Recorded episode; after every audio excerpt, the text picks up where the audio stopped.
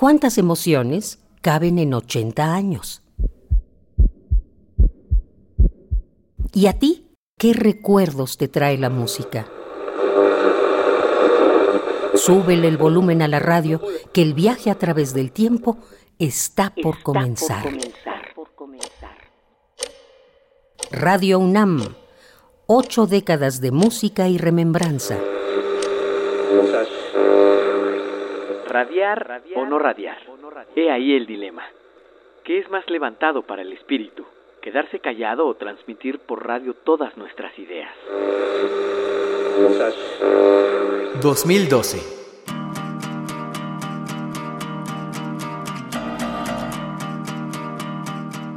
Después de una reñida campaña electoral, Barack Obama continúa haciendo historia, repitiendo como presidente de Estados Unidos. Hugo Chávez lucha por recuperarse del cáncer que está acabando con su vida.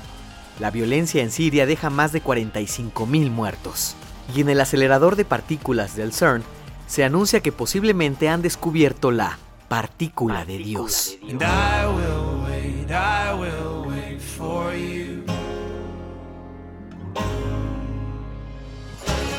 Acorralado por las múltiples acusaciones de dopaje, el ciclista estadounidense Lance Armstrong reconoce públicamente que durante sus años dorados consumió drogas como EPO, testosterona y transfusiones de sangre. Se le retiran todos sus premios, entre ellos siete Tours de Francia y una medalla olímpica.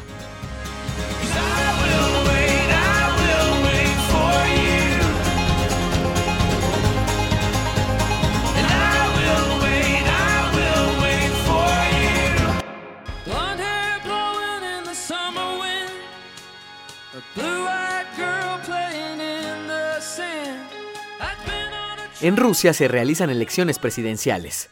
El actual ministro Vladimir Putin vuelve a ocupar la presidencia, lo que desata protestas en las calles. También en 2012, el 27 de julio en Reino Unido, se inician los Juegos Olímpicos de Londres. La eterna guerra de baja intensidad entre israelitas y palestinos alcanza otro nivel al dejar 164 muertos, cerca de 1.300 heridos y 11.000 evacuados.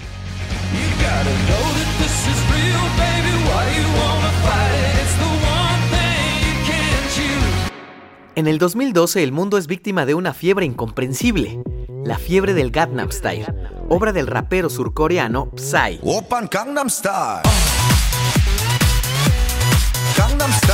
La pieza en video se convierte en el contenido más reproducido en la historia del canal web YouTube. Al pasar el tiempo, la fiebre se cura y a los pocos meses nadie la recuerda. El 25 de agosto fallece Neil Armstrong, primer hombre en pisar la luna en la misión Apolo 11 en el ya lejano 1969.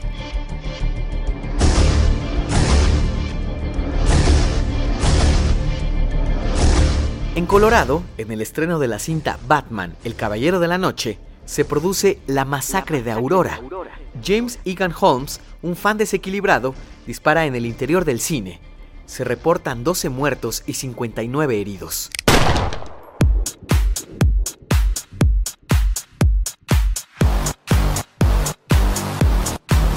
...2012 marca el regreso del PRI.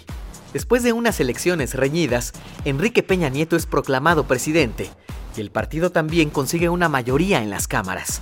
Queda demostrado la poca confiabilidad en las empresas de sondeo, que pintaron un panorama relajado para el abanderado priista, y el evidente activismo de muchos líderes de opinión. En ese mismo año, se inaugura la línea 12 del metro de la Ciudad de México, de Miscuac a Tláhuac.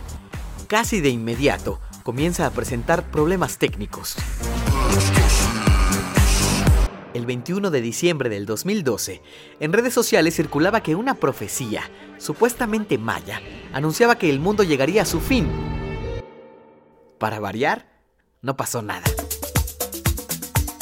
En 2012, Radio UNAM celebró su 75 aniversario con diversas actividades, y fue distinguida con un homenaje poético musical durante la reunión nacional extraordinaria del Sistema Nacional de Productoras y Radioemisoras de Instituciones de Educación Superior, celebrada en la ciudad de Colima.